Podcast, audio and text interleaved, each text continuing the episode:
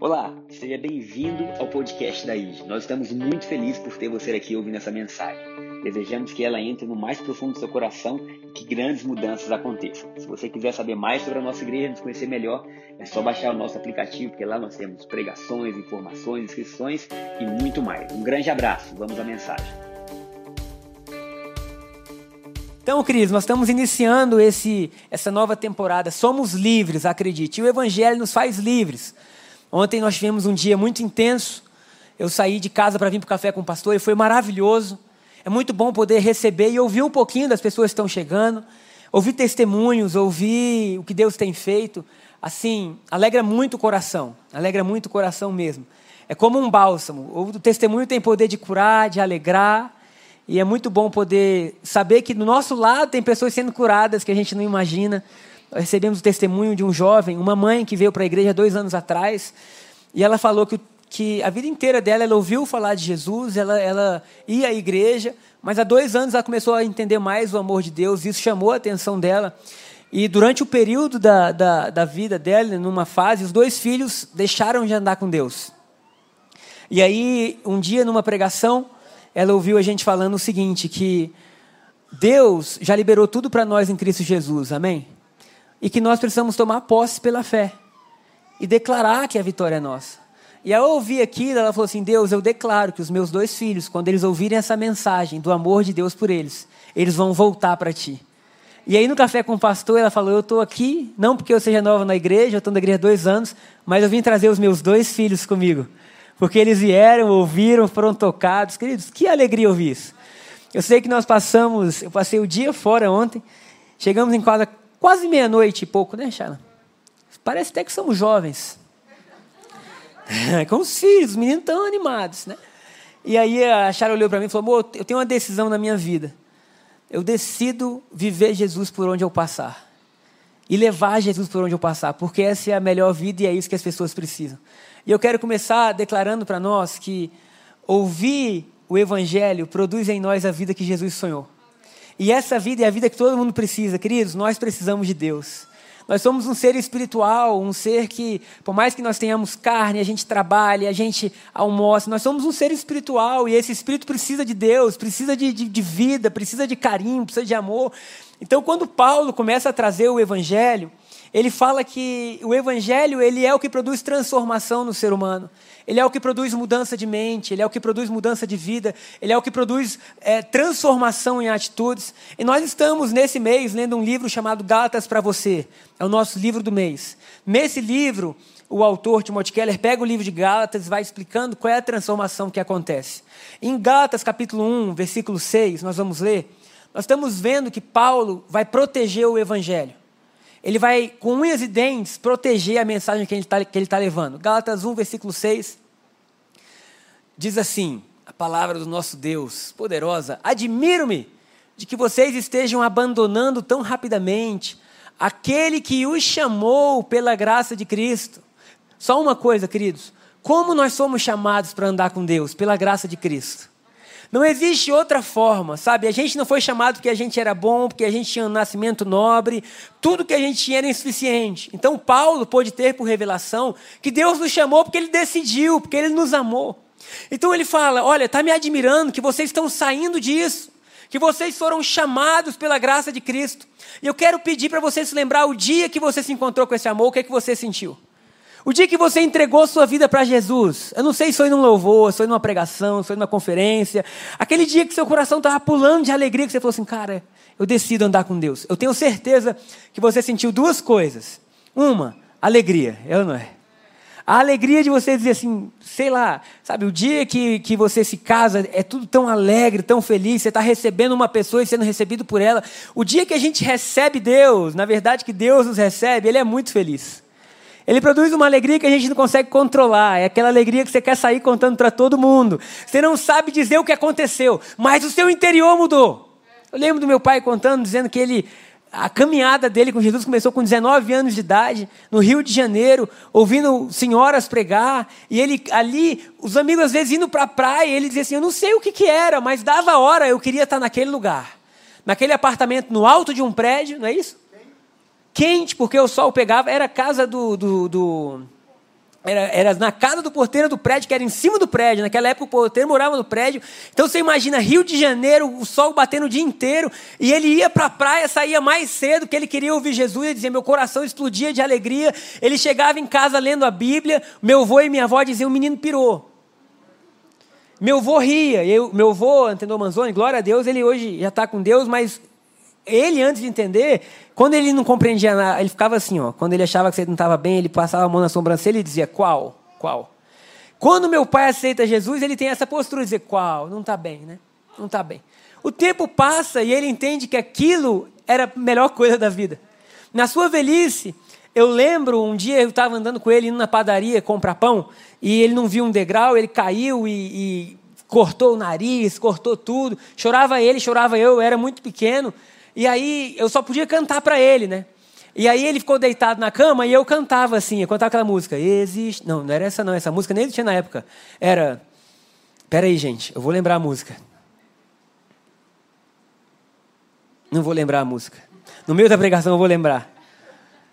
Eu sei que eu cantava para ele. Se eu lembrar, eu canto. Eu sei, se eu está me poupando da vergonha, como eu te amo, Jesus. Obrigado pelo seu zelo na minha vida, Senhor. Eu cantava uma música para ele e eu sei que ele estava chorando, chorando. Eu vou, o que, que você está chorando? Está doendo a ele, filho. Como eu perdi tempo na minha vida. Isso é a melhor coisa que existe. E aí eu ouvindo aquilo, eu dizia, cara, você abria a Bíblia, ele começava a chorar. Não porque Deus estivesse tocando ele, que ele dizia assim, como eu podia ter vivido diferente. E eu quero começar falando para vocês que Paulo diz assim, olha, Deus chamou vocês por graça e isso produz alegria e liberdade. O evangelho é um evangelho de alegria, de liberdade. E ele fala assim: vocês não podem deixar isso para seguirem outro evangelho. Vamos para o versículo 7, Thaís, por favor. Para seguirem outro evangelho. Calma, o sistema está lento. Para seguirem, vou ler na minha Bíblia vocês vão acompanhando. O qual não é outro, senão que há alguns que vos perturbam e querem perverter o evangelho de Cristo. Agora presta atenção. Mas ainda que nós, ou mesmo um anjo vindo dos céus, vos pregue evangelho que vá além do que vos temos pregado, seja maldito. Assim como já dissemos, e agora repito: se alguém vos prega evangelho que vá além daquele que recebeste, seja maldito. Vocês, vocês conseguem enxergar que Paulo estava protegendo o evangelho? Paulo estava dizendo: Isso que foi anunciado para vocês é muito precioso. Isso que foi anunciado para vocês parece simples, mas não é simples, porque é essa simplicidade que vai produzir vida todos os dias. É isso que parece simples, que algumas pessoas querem acrescentar, dizendo: olha, só crer não é suficiente, vamos adicionar algumas coisas, vamos adicionar algumas, alguns padrões, alguns dogmas. Paulo estava dizendo: olha, não faça isso, proteja o evangelho de Deus na sua vida, porque ele faz produzir vida. Queridos, eu quero falar para você nessa manhã: protege o Evangelho de Deus na sua vida. Protege aquilo que Deus te deu como puro, como limpo, guarda isso no seu coração. Paulo estava dizendo: se eu mudar de ideia e voltar para pregar uma mensagem diferente, não acredita em mim. Paulo estava dizendo: se um anjo descer e vocês virem um anjo pregando algo que seja diferente do que, é, do que é o Evangelho, o que é o Evangelho? Então, essa é uma boa pergunta. Porque Paulo está dizendo: se alguém pregar algo diferente do que é o Evangelho, que seja maldito. Então a gente tem que pensar o que é o Evangelho para a gente poder defender isso. E o Evangelho é que Cristo morreu por nós quando nós ainda éramos pecadores, para que nós fôssemos feitos justiça de Deus. O Evangelho fala de boas notícias. Sempre que o Evangelho é pregado, é produzido alegria e não peso. Sempre que o Evangelho é falado, é produzido fé, esperança. Você sai dali dizendo: puxa, eu acho que eu consigo também. Então, quando o evangelho é ministrado, nasce fé no nosso coração. É por isso que Paulo fala, e nós sabemos já disso, a fé vem pelo ouvir e ouvir a palavra de Deus. Romanos capítulo 5, versículo 6, nós vamos ler um pouquinho para a gente entender um pouco o que é o evangelho. Romanos capítulo 5, versículo 6. Nós vamos do 6 ao 11. De fato, no devido tempo, quando nós ainda éramos fracos, o que Paulo está dizendo para os Gálatas é: vocês não podem achar que isso é só o início, isso é a vida inteira de vocês. E Paulo está dizendo: o Evangelho é, de fato, no devido tempo, quando nós ainda éramos fracos, Deus te achou fraco. Deus não foi até você porque você era forte, Deus não foi até você porque você era bom. Cristo morreu pelos ímpios. Gente, uau! O que Paulo está dizendo é: nós éramos fracos, nós éramos ímpios. Dificilmente haverá alguém que morra por um justo. Embora pelo homem bom, talvez alguém tenha coragem de morrer. Então o que Paulo está dizendo é: se alguém fosse muito bom, é possível que alguém dissesse: eu morro por essa pessoa. Hoje é dia das mães. As mães talvez com facilidade entregaria a sua vida pelos filhos. Mas o que Paulo está dizendo não é isso. Paulo está dizendo assim: Deus entregou a vida para nós ou por nós quando a gente era fraco, quando a gente era ímpio, quando a gente era pecador. Mas Deus, versículo 8, demonstra seu amor por nós. Cristo morreu em nosso favor quando ainda éramos pecadores. Como agora, queridos, então antes nós éramos pecadores, mas agora fomos justificados por seu sangue. O que Paulo está dizendo no Evangelho é: você é pior do que um dia imaginou, não existia nada que pudesse te salvar, mas agora você foi justificado pelo sangue. Muito mais ainda, por meio dele, seremos salvos da ira de Deus. Alguém diz amém? Se quando éramos inimigos de Deus, quem nós éramos? Inimigos de Deus. Nós não éramos assim parentes distantes amigos que há muito tempo não se fala. Paulo deixa claro, a gente era inimigo de Deus. Mas se quando éramos inimigos de Deus, fomos reconciliados com Ele mediante a morte de seu filho, quanto mais agora? Será que você pode dizer no seu lugar, quanto mais agora? Porque tendo sido reconciliados, seremos salvos por sua vida. Versículo 11 para a gente finalizar. Não apenas isso mas também nos gloriamos em Deus por meio do nosso Senhor Jesus Cristo, mediante quem recebemos agora a reconciliação. O que Paulo está dizendo é: o Evangelho é por Ele, por meio dele, para Ele. Ele fez tudo, a gente só entrou e recebeu. Nós éramos inimigos, mas por meio dele, quando cremos, saímos justificados. Nós éramos pecadores, quando cremos, saímos santos. Nós éramos ímpios, quando cremos, agora somos familiares. Meu Deus. Esse é o Evangelho. Então, Paulo está guardando isso, ele está protegendo isso. Tem uma frase de um, de um autor, o escritor mais conhecido cristão, C.S. Lewis, que ele fala assim: o cristianismo só pode ser ideia de Deus. Vamos colocar, eu quero colocar para todo mundo ler junto. Você consegue, Thaís? O cristianismo deve ser de Deus, pois quem mais poderia tê-lo concebido? Quem mais poderia ter pensado algo assim? Sabe, tem uma passagem bíblica que Jesus está numa casa, a casa está lotada, quatro amigos estão com seu amigo que ele é coxo, ele é paralítico, ele não consegue andar. Eles descem o paralítico pelo teto do, da casa, botam na frente de Jesus. Jesus fica impressionado com a fé e fala assim: a fé deles é grande, seus pecados estão perdoados. Os fariseus ficam bravos porque ninguém pode perdoar pecado a não ser aquele que recebeu a afronta. Então, se você falar com meu pai e agir mal com ele, não sou eu que devo te perdoar, meu pai deve te perdoar, não é isso? Então, quem recebeu a afronta é que deve liberar perdão. E os fariseus estavam dizendo: como esse cara pode perdoar pecados se os pecados são cometidos contra Deus? O que Jesus fala é para vocês saberem que o filho do homem tem autoridade, ou seja, Jesus estava dizendo: para vocês saberem que o mal que vocês fizeram foi contra mim, eu sou o único que pode dizer para vocês: estão perdoados seus pecados. Isso é muito lindo. Jesus está dizendo: Eu sei que vocês pecaram, não foi contra o pai de vocês ou a mãe, foi contra mim. Os pecados de vocês doeram em mim. Mas o pior disso é que não só doeu em mim, como eu sou que vou sofrer duas vezes por vocês. Porque vocês pecaram contra mim e agora eu vou sofrer por vocês. Para quê? Para que vocês possam ser livres. Glória a Deus. Então esse evangelho produz vida em nós. Ele produz um fluxo de coragem, de fé, de alegria. No livro que nós estamos lendo no mês, ele fala assim: que o Evangelho é a explosão de alegria e liberdade. Eu quero viver isso todos os dias. Uma explosão de alegria e de felicidade. E de liberdade, perdão.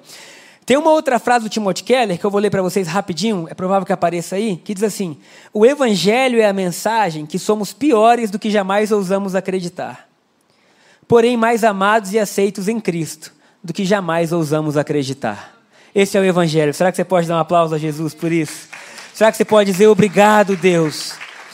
Então o que Paulo está dizendo é isso. Esse evangelho ele é valioso. É por isso que Paulo está defendendo o evangelho. Ele é a nossa cura, ele é a nossa redenção.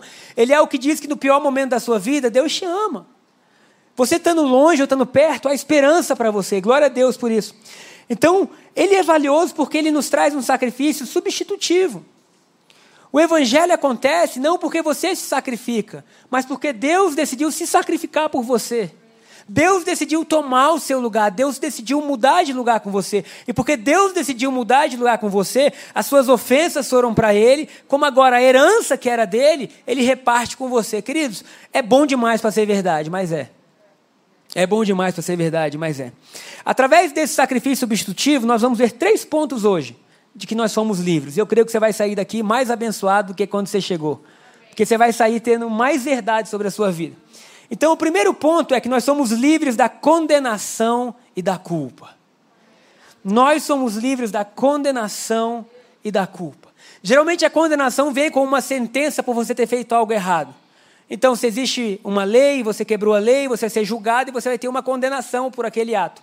Biblicamente falando, a condenação vinha pelos nossos pecados. É por isso que Paulo, em Romanos capítulo 1, fala assim: agora, se alguém está em Cristo, perdão, ele não fala isso, não, isso é em Coríntios. Em, Atos, em Romanos 8, 1, ele fala: já não há condenação para quem está em Cristo Jesus. Paulo está deixando claro para mim e para você que se nós estamos em Cristo Jesus, não há condenação. Queridos, não há culpa sobre as nossas vidas, não há vergonha sobre as nossas vidas. Você vê uma pessoa que foi condenada, ela tenta tampar o seu, o seu rosto, ela tenta se esconder, porque a condenação traz vergonha. Quando Paulo fala que se nós estamos em Cristo, não há condenação, é porque agora nós somos livres. Nós podemos ter paz com Deus novamente. E o que eu quero trazer rapidamente nesse ponto é o porquê que não há condenação. Nós precisamos entender que o sacrifício de Jesus pagou a nossa condenação. Colossenses capítulo 1, versículo 13, fala que ele literalmente nos removeu do império das trevas e nos transportou para o reino da luz.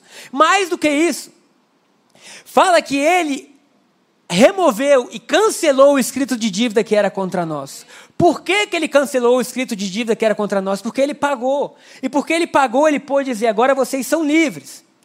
Então pensa comigo. Se Jesus pagou pelos nossos pecados e nós cremos nele, nós temos que ter a ideia de que tudo que dizia respeito aos nossos pecados foi colocado em Cristo Jesus. Tudo. Tudo. Os meus erros de ontem, se eu vim para o culto, ou se entre os cultos eu tive capacidade de errar, sei lá, alguma coisa aconteceu e eu pequei. Queridos, esse pecado Jesus já pagou e eu não posso ser condenado. Por quê? Porque ele já foi no meu lugar. Então, se Deus me condenasse hoje pelos meus pecados, ele estaria recebendo um duplo pagamento do pecado, que é injusto. Ah, que coisa linda. E Deus, quando recebe o sacrifício de Jesus, ele fala: é suficiente, é mais do que o necessário, é abundante. E porque o sacrifício de Jesus é suficiente, nós podemos olhar para nós e falar: obrigado, nós somos perdoados. Então, tendo você errado, queridos, ah, eu cometi um erro há 10 anos atrás, há 15 anos atrás, há 20 anos atrás, eu carrego isso na minha vida. Eu tenho uma boa notícia para você: você é perdoado. Totalmente perdoado. Os céus não olham para você dizendo: você tem dívida. Talvez você tenha feito coisas que você não se, não se alegra, você tem vergonha, e Deus está dizendo: ei, você é perdoado. Por quê? Porque Jesus foi condenado no seu lugar. E o Evangelho fala que porque ele foi condenado, você pode ter um decreto de liberdade, de livre na sua vida. Você pode andar de cabeça erguida, olhando, Pai, obrigado, porque sabe, há um sangue sobre a minha vida que fala coisas boas. Quando nós vemos a igreja, ou quando nós andamos com Cristo, nós não podemos estar baseados no que a gente faz, queridos, porque senão a gente vai minimizar o poder do Evangelho. Porque não existe uma pessoa aqui dentro, seja do que toca, o que prega, o que recebe, que possa andar 100% o tempo todo. Às vezes a gente desliza, é ou não é? Mas quando a gente desliza, o sacrifício dele permanece. Aleluia. E quando a gente cai, é o que Davi falava lá na antiga aliança: o justo pode cair por sete vezes, de todas elas o Senhor põe de pé. Então, meu irmão, nessa manhã, Lembra que não há condenação sobre a sua vida. Se não há condenação sobre a sua vida, aquilo que vinha com a condenação tem que ser tirado. Sabe, tem gente que fala assim: ah, eu estou enfermo porque eu errei. Ou isso não vai dar certo porque eu errei. Querido, se não há condenação sobre a sua vida, a bênção, amém? A bênção. Gálatas capítulo 3 fala assim: porque ele se fez maldito no nosso lugar, para que a bênção de Abraão repousasse sobre nós. Quero que você acorde amanhã pensando assim: a mesma bênção que Deus prometeu a Abraão está sobre a minha vida, sobre a minha casa, sobre os meus filhos. Queridos, que haja liberdade, libertação nessa hora de todo o espírito de condenação e culpa. Amém? Então, o primeiro ponto era esse. O segundo ponto é que nós somos livres de oferecermos sacrifícios vazios. Nós somos livres de oferecermos sacrifícios vazios. Sempre que existe condenação, surge em nós uma necessidade de pagar por aquilo. E em qualquer religião que existe, qualquer filme que você veja, você vai ver que os deuses necessitam ter sua ira apaziguada, é basicamente isso. Então, algo errado foi cometido, sacrifícios têm que ser colocados ali para que possa existir paz. Ok? Então, isso é o que existe em tudo, em todo lugar. Uma vez eu viajei para os Estados Unidos com uma indiana, e aí ela estava me, me, contando dos três, dos três principais deuses. Eu fiquei ouvindo tudo, tirando. É mesmo? E o que, que esse faz? E, não, esse aqui é melhor, aquele ali é, é terrível. E aí ele ia falando, aí ali você. Aí eu falei, agora é minha hora. Falei, meu Deus, é bom o tempo inteiro. Aí ela, como assim? Aí que eu fui explicar o evangelho. Que coisa linda. Eu não sei se ela entendia o inglês ou não, mas eu fiz de tudo. Uma das melhores pregações da minha vida, essa vocês vão rir. Eu estava em Israel. E eu sou meio estranho, gente. Tem dia que eu acordo sem querer fazer nada. Naquele dia tinha peregrinação, eu falei, não vou. Minha mãe, como que a gente está em Israel e você não vai? Eu falei, mãe, eu vou ficar aqui, eu vou orar no quarto. E não fui. E aí eu botei o bem grande do Not Disturb na porta, que é não bata. Irmãos, diante de Deus, foi o povo sair, eu falei, aleluia o, o moço do hotel, pá, pá, pá, pá, pá. Falei, esse está furioso. Está acontecendo alguma coisa, está pegando fogo. Falei, não é possível. Eu falei, vou fingir, igual a Shayla faz comigo quando as crianças choravam, vou fingir que estou dormindo.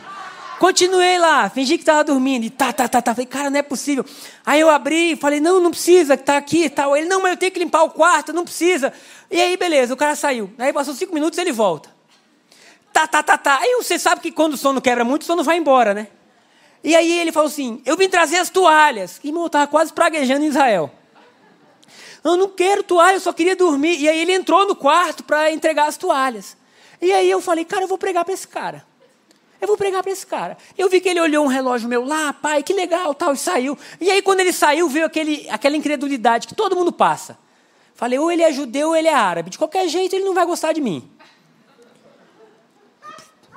Não é? Foi simples, eu pensei rápido. Falei, não tem como ser um cristão desviado. Não tem. Ou ele é judeu, ele não crê em Jesus, não quer saber. Ou ele é árabe, ele crê em Maomé e não vai dar certo. E aí, beleza. Aí eu falei, aí, crente contar sem fé fica pedindo sinal, não é isso? Me dá um sinal. Deus, me dá um sinal. Tem um monte de gente identificando, dá um sinal, preciso de um sinal. Preciso de um sinal, Deus, não sei o quê.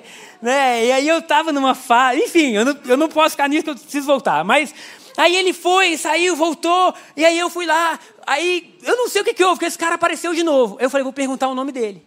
Porque vai que eu dei sorte. Esse cara não é tão nem judeu, nem tão árabe, sei lá. Falei, qual é seu nome? Ele, Mohamed. Falei, morri. Aí esse árabe mesmo, Mohamed. E aí eu tentando pregar para ele, mas eu não conseguia falar, ele não entendia muito bem meu inglês. Não que meu inglês fosse muito bom, mas enfim, não dava. E eu falei, cara, eu vou pegar esse relógio. Que eu vi que ele olhou o relógio. E era o relógio que eu mais gostava. Aí peguei o relógio. Falei, Mohammed. Foi a pregação de uma frase que eu fiz na vida. Jesus loves you. Aí entreguei a ele, falou assim, é para mim, é para mim. Aí eu falei, é. E aí ele, você tá me dando, foi. E aí foi a pregação. Não consegui pregar mais nada. Ele botou no pulso, pegou o celular, botou assim, pro Facebook, falou para mim, né? Bateu e postou no Facebook. Queridos, eu ganhei o dia. Eu falei, eu sou melhor que Billy Graham, amigo eu tenho um dom, né? Estou brincando, estou só floreando, mas eu fiquei muito feliz. Queridos, agora vocês vão se espantar.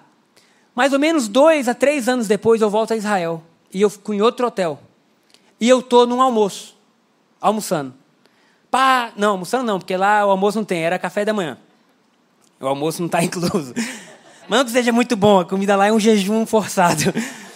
E aí eu tô lá e de repente eu tô vendo um cara, meu irmão, servindo e o cara me olhando. Eu falei, que tanto me olha, né? Falei, ah, bom. Aí, de repente ele para e fala assim: Você é o brasileiro que há dois anos atrás me deu um relógio. Queridos, quantos hóspedes passam naquele hotel? Quantas pessoas visitam Israel? E aí ele foi e bateu uma outra foto comigo e falou assim: Esse é um dos meus grandes amigos. Aí eu falei: Eu não tive que pregar, eu não tive que fazer nada. Eu simplesmente amei aquele cara da forma que eu pude. E o evangelho é isso, é você entender que na sua simplicidade Deus vai usar a sua vida. A gente acha que as pessoas precisam de grandes coisas. Não, elas precisam da simplicidade de Jesus, do amor de Jesus, da graça de Jesus, de ver pessoas saberem, ali está um ponto firme para mim. Então, quando nós falamos de um sacrifício, que, que ele, ele é suficiente.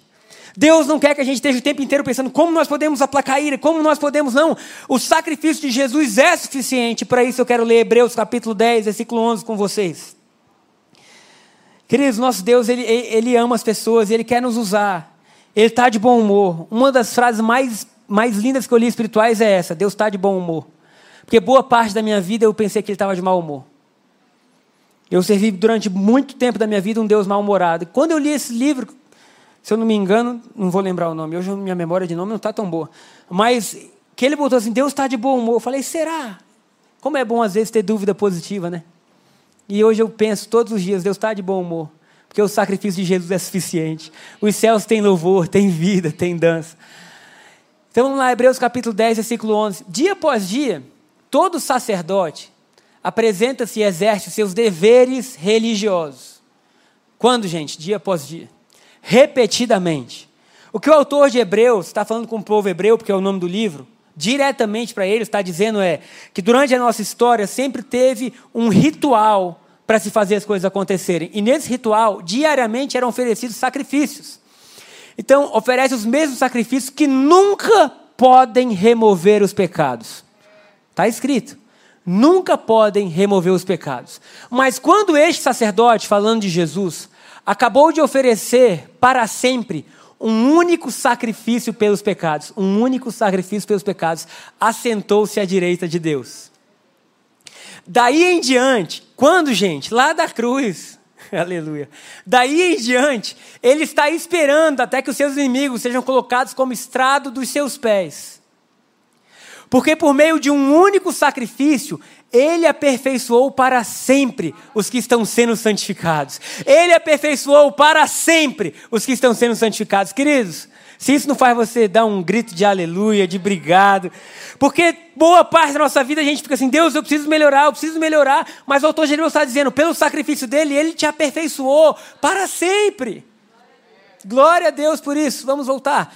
E o Espírito Santo também nos testifica a esse respeito. Primeiro ele diz: Esta é a aliança que farei com eles depois daqueles dias, diz o Senhor. Porei as minhas leis em seu coração e as escreverei em sua mente.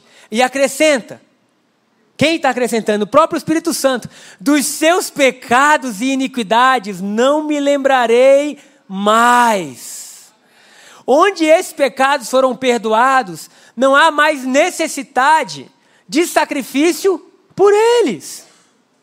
Verso 19: Portanto, irmãos, temos plena confiança. Por que, que nós temos plena confiança? Porque os nossos pecados foram perdoados porque as nossas dívidas foram quitadas. Então, nós temos plena confiança para entrar no Santo dos Santos pelo sangue de Jesus. Por um novo e vivo caminho que ele nos abriu por meio do véu, isto é, do seu corpo. O que o autor de Hebreus está falando é algo muito lindo. Ele está dizendo: o que por milênios foi apresentado não podia perdoar pecados. Mas de repente veio uma outra oferta que não foi apresentada mais do que uma vez. Foi uma única vez. E essa oferta foi suficiente. Essa oferta foi suficiente para aperfeiçoar todos aqueles que creem para sempre. Agora, quando nós recebemos isso, o autor de Hebreus continua dizendo que nós recebemos essa qualidade de perdão, essa vida, não para que nós pudéssemos ter qualquer tipo de vida e agora viver uma vida desregrada e pecar de consciência pura. Não é isso. O que o autor de Hebreus está dizendo é que isso foi necessário para que agora a gente possa entrar no santo lugar. E isso foi necessário para que agora a gente possa tomar café no santo lugar para que a gente tenha possibilidade de desfrutar de Deus. Desfrutar de um lugar que ninguém podia entrar. Irmãos, tem ideia que o sumo sacerdote entrava uma vez no Santo dos Santos. E o ritual era semanas de preparação para ele entrar uma vez no Santo dos Santos. E, a, e, e o fato dele entrar era só para ele sair sem ter morrido, que significava perdão. A gente pode entrar todos os dias. Todos os dias. Hoje, queridos, eu peguei um caminho diferente que disseram que a ponte estava fechada, primeiro culto, e eu vim lá pela barragem, né? Dei a volta por trás. Estava no lago, vim para cá. Irmãos, eu vim olhando o lago, eu vim olhando tudo. Falei, Deus, obrigado. E o louvor tocando. E lágrimas correndo no meu rosto. Falei, cara, Deus, obrigado, porque eu não estou na igreja. Eu não tenho uma reunião de oração. Mas no meu carro eu posso desfrutar do privilégio de entrar ao santo lugar. De entrar ao lugar onde tu habitas. Então, quando o, o, autor de Hebreus fala assim: olha, o sacrifício dele é suficiente. Ele está dizendo: você não precisa mais se martirizar para achar que através disso você tem o favor de Deus. Você tem o favor de Deus porque Jesus é suficiente. Lindo assim, simples assim. Agora, para completar esse raciocínio, porque você pode pensar: então o que, que eu vou fazer? Eu quero dizer que as nossas boas obras elas são fundamentais para que agora você torne esse sacrifício claro para outras pessoas. É. Então, se o meu sacrifício não é apto para me tornar aceito, de Jesus é, o meu sacrifício vivo, que é o que Paulo fala em Romanos, vos apresentem como sacrifício vivo.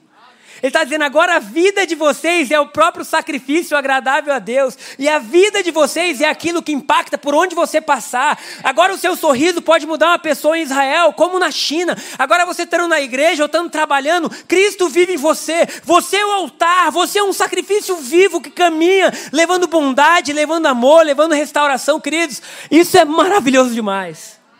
Ele está dizendo: Eu não quero que você me apresente algo como se eu estivesse nervoso. Eu quero que você me sirva a sua vida. E é por isso que, que Jesus fala: Aquele que tenta guardar a sua vida perde, mas aquele que entrega por amor de mim encontra. E aí a gente está se entregando como um sacrifício vivo e a gente está feliz. A gente está alegre. A gente fala assim: Puxa, eu sou livre para fazer o que eu quiser, mas eu decido servir Deus. Eu decido entregar minha vida como um sacrifício agradável, não porque Ele esteja pedindo, mas porque agora tudo que eu tenho é dele. Queridos, quando Jesus foi na cruz, o que, que Ele entregou para você? Pensa. Tudo, não é isso?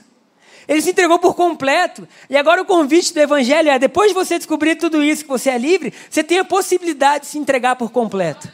Agora a sua vida é de Deus, seus amigos são de Deus, sua família é de Deus, tudo que você faz é de Deus. E agora você tem o privilégio de, enquanto vivo nessa terra, por mais como a Ju tem orado, momentaneamente, porque tudo aqui é transitório, nós podemos viver como um sacrifício vivo, agradável ao nosso Deus. Aleluia. Não porque a gente é obrigado a isso, não porque Deus esteja bravo e a gente tem que se humilhar, mas porque a gente achou prazer no Senhor. Aleluia. A gente estava essa semana numa reunião e algumas pessoas estavam compartilhando eu lembrei de um salmo que diz assim: O pardal encontrou casa, e a andorinha, ninho para si. E eu encontrei os teus altares, Senhor. Alguém já leu isso ou já ouviu? Tem até uma música que falava assim, né? O pardal encontrou casa. É isso. E a andorinha, ninho para si. Aí tinha aquele que cantava na reunião, e eu, eu encontrei teus altares. É isso. Eu fiquei pensando, os pássaros saem, os pássaros acham alimento para os seus filhos, os pássaros voam, sabe? O dia inteiro eles estão fora do ninho, mas quando chega a hora certa eles voltam para o ninho e lá eles encontram descanso, proteção, lá eles reabastecem, lá eles têm um momento de, de vida ali, de crescimento. E eu ouvi Deus falar comigo dizendo: Filho, não tem problema, você sai, você trabalha, você faz as coisas, mas o seu lugar de descanso tem que ser minha presença. Porque quando você volta, você é abastecido eu curo suas feridas, eu saro suas motivações, sabe? Eu filtro o que está passando pelo seu coração. Porque, querido, nós estamos em um mundo que não é como o céu ainda. E às vezes nós somos flechados, atingidos, às vezes a gente ouve coisa que não queria, às vezes, sabe, todo mundo está passando por um momento de transformação. E muitas vezes até a gente que já está nisso, a gente trata as pessoas como não deveria. Enfim. E aí Deus vem e fala assim: volta para cá porque é nesse lugar que eu vou curar você, eu vou sarar você, eu vou libertar você. Enfim, Glória a Deus por isso. Chegamos no nosso último ponto. ah, que bom, aleluia. Glória a Deus. E esse último ponto eu creio que vai trazer um pouco mais de, de libertação para a gente, porque o último ponto fala sobre liberdade da necessidade de aceitação das pessoas. Libertação da necessidade de aceitação, livres disso. Queridos, quando nós temos filhos pequenos, ou a gente vê criança, a gente vê que o tempo inteiro elas estão buscando aceitação, é ou não é? E elas estão assim: olha para mim, olha aqui o que eu estou fazendo. Quando você tem mais de um filho, então, tem hora que um quer chamar a atenção de um jeito, o outro do outro. Eles fazem o que for possível para ter aceitação. Nós nascemos precisando de cuidado da nossa mãe, dos nossos pais. Se a gente não tiver cuidado, a gente não consegue sobreviver. É diferente de alguns outros animais da natureza que eles já nascem às vezes andando, né? Eles já estão muito mais propícios. A gente não, a gente nasce totalmente vulnerável. E desde então a gente passa a ser cuidado por pessoas que nos amam. E isso é assim, Deus fez o mundo para conexão. Hoje a gente dirige carros que outras pessoas construíram, a gente utiliza instrumentos que outras pessoas fizeram, a gente usa roupas que outros confeccionaram. O mundo foi feito para conexão. No entanto, se a gente não encontra Deus, isso que foi feito para conectar e para expandir passa a nos dominar. E aí aquilo que era feito só para nos motivar, a gente tem uma necessidade doentia de aceitação, onde a gente tenta ao máximo agradar as pessoas e isso se torna uma prisão. E aí aquilo que era feito para nos proporcionar uma vida melhor, passa a ser uma moeda de olhe para mim. E os carros que a gente tem, as roupas que usa, a forma que fala, ao invés de serem para glorificar Deus, passa a ser assim, eu preciso de atenção. Como que o Evangelho nos liberta disso? Como que o Evangelho pode nos devolver a alegria de não depender da aceitação das pessoas? Quando nós entendemos que Deus nos aceitou, nós ficamos livres do que as pessoas pensam sobre a gente. Eu lembro de Daniel, no meio da Babilônia, quando o anjo Gabriel desce, está lá no livro de Daniel, ele fala: Fiquei 21 dias combatendo o príncipe da Pérsia e eu desci. E a mensagem que ele fala para Daniel, ela é muito linda, que ele fala assim: Daniel, homem muito amado. Vocês já imaginaram o que essa saudação pode ter causado no coração de Daniel? Eu estou longe da minha pátria, aquilo que a gente já conversou uns domingos atrás. Eu estou em outra nação, mas de repente desce um anjo. E esse anjo me traz uma notícia de que nos céus eu sou muito amado. Eu sou muito amado. Ele deve ter ficado pensando, puxa, só a saudação já é maravilhosa. Eu, Daniel, eu sou muito. Como que o céu me ama? E aí nós estamos agora, milhares de anos depois, onde é bem provável que Gabriel não desça mais para dizer que você é amado. Glória a Deus por isso. Porque o próprio Deus desceu. Aleluia. E ele foi para uma cruz para dizer assim: Você é amado, você é amado, você é amado, você é amado, você é amado. Ele entregou a sua vida para nos dar uma, uma base de aceitação, onde de repente agora aquilo que a gente procurou a vida inteira, a gente tem de uma fonte que nunca acaba. Quando Jesus encontra a mulher samaritana, ele fala assim: Mulher, do teu interior fluirão rios de águas vivas para sempre. Então nós podemos olhar a vida e como Paulo fala em Gálatas capítulo 1, se eu tentar agradar homens, eu vou desagradar a Deus, porque eu vou perverter quem eu sou. Eu vou tentar ser algo que eu não sou. O Vitor pregou domingo passado, eu achei brilhante a pregação dele, mas eu não sou o Vitor e ele não é o Gabriel. Imagina se ele chegasse aqui tentando me imitar. Que problema que ia ser? Ele chegou do jeito dele. Chegou, falou, vai falando, vai daquele jeito dele. Quando você vê, o seu coração está tocado, é ou não é? Aí tem lágrimas escorrendo, você fala: o que, que esse cara está falando que está me tocando? É Deus. Então, quando Paulo fala que ele está livre da aceitação das pessoas, é porque ele recebeu uma aceitação melhor. Irmão e minha irmã, que Deus possa produzir na gente algo tão claro de quem nós somos para Ele, que a gente possa tratar as pessoas sem esperar nada delas sem esperar nada delas, assim, olha, nós estamos aqui porque Deus já nos ama, e porque Deus nos ama, a gente tem a fonte de tudo. A fonte de tudo. Nós somos um ser espiritual. Quando a gente não encontra esse amor, a gente procura ele em tudo. Um tempo atrás eu fui ouvir as 20 músicas mais tocadas no Brasil. Eu fiquei escandalizado. Eu parei na quarta. Eu falei, não acredito que as pessoas escutam isso. E aí, alguns, alguns mais mundanos, não estou brincando, Você é pastor, em que, em que mundo você vive? Falei, uai, eu não sei em que mundo eu vivo, mas eu não estou acostumado. Mas todas elas falavam de amor. Falavam de amor. Todas elas falavam de amor. Tinha o que foi traído, tinha o que nunca foi aceito, todas falavam de amor. E eu fui no carro pensando, cara, tem ideia que o nosso coração está em busca de um amor. De um amor que é constante de um amor que não trai, de um amor que é verdadeiro, de um amor que está o tempo todo, de um amor que nos cura, que nos purifica. E acredite se quiser, ouvindo aquela banda de bobeira, eu orava dizendo: Jesus, obrigado pelo teu amor. Obrigado que não é o amor da Shaila, dos meus filhos, da minha sogra, do meu pai, é o teu amor. Porque um dia, se o amor de todos eles falhar, eu posso dormir seguro sabendo que o Deus do universo continua me amando. Que o Deus do universo mandou o seu filho para morrer no meu lugar. Então, queridos, somos livres, acredite. Somos livres, acredite. Que a graça de Deus, que o amor, que a bondade, sabe, que a revelação dele possa produzir em nós o tipo de vida que toca qualquer pessoa. Que nós possamos ser um testemunho vivo. Não um testemunho quando a gente está pregando, amém? Porque falar é fácil, eu posso produzir boas palavras, às vezes passar vídeo. Mas, queridos, que quando a gente não estiver aqui em cima, quando a gente não estiver liderando, que as pessoas possam olhar e dizer assim: Eu estou vendo Jesus. Eu estou vendo Jesus. Por quê? Porque eu encontrei alguém que entendeu que já existe um sacrifício que é permanente. E que por causa disso se tornou um sacrifício vivo. Um sacrifício vivo por onde passar. Amém? Coloque-se de pé no seu lugar, nós vamos orar.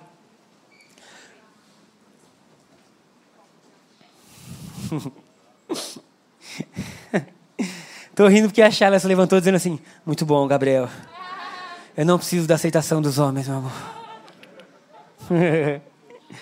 Ai, Jesus, nós chamamos. Eu quero, antes de orar, fazer uma pergunta: quantos querem se tornar um sacrifício vivo para Jesus? Quantos querem dizer, Deus, eu quero ser um sacrifício vivo, Deus, não porque eu sou obrigado, não porque eu tenho que pagar algo, mas porque voluntariamente eu, eu me ofereço, Deus. Eu me entrego, Deus.